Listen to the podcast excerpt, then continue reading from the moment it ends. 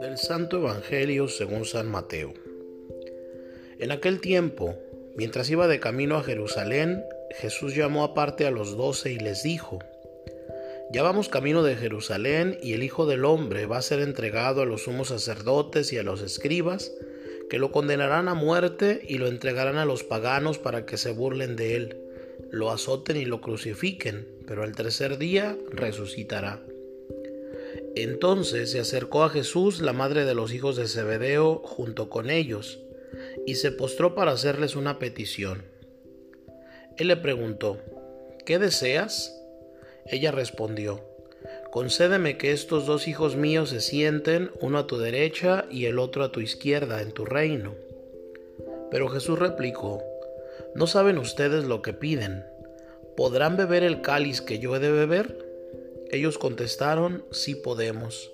Y él les dijo, beberán mi cáliz, pero eso de sentarse a mi derecha y a mi izquierda no me toca a mí concederlo, es para quien mi Padre lo tiene reservado.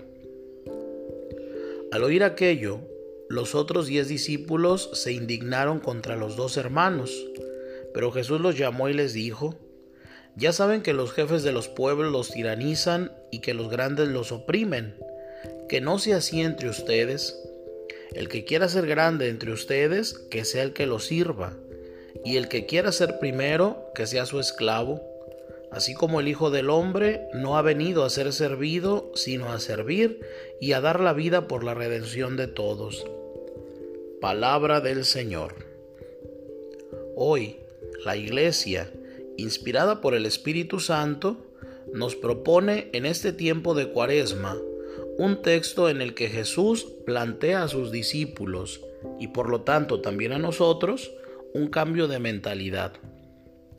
Jesús Hoy voltea las visiones humanas y terrenales de sus discípulos y les abre un nuevo horizonte de comprensión sobre cuál ha de ser el estilo de vida de sus seguidores.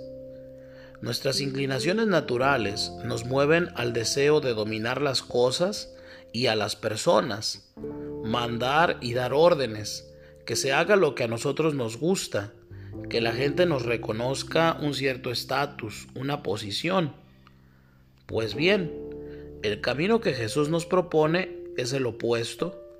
El que quiera llegar a ser grande entre ustedes, que sea su servidor, y el que, el que quiera ser el primero, que sea su esclavo. Servidor y esclavo. No podemos quedarnos en el anuncio de estas palabras. Las hemos escuchado cientos de veces, Hemos de ser capaces de entrar en contacto con la realidad que significan y confrontar dicha realidad con nuestras actitudes y comportamientos. El Concilio Vaticano II ha afirmado que el hombre adquiere su plenitud a través del servicio y la entrega a los demás. En este caso, nos parece que damos la vida cuando realmente la estamos encontrando el hombre que no vive para servir no sirve para vivir. Y en esta actitud, nuestro modelo es el mismo Cristo, el hombre plenamente hombre, pues el Hijo del Hombre no ha venido a ser servido, sino a servir y a dar su vida como rescate por muchos. Ser servidor, ser esclavo, tal y como nos lo pide Jesús, es imposible para nosotros queda fuera del alcance de nuestra pobre voluntad. Hemos de implorar, esperar y desear intensamente que se nos concedan estos dones.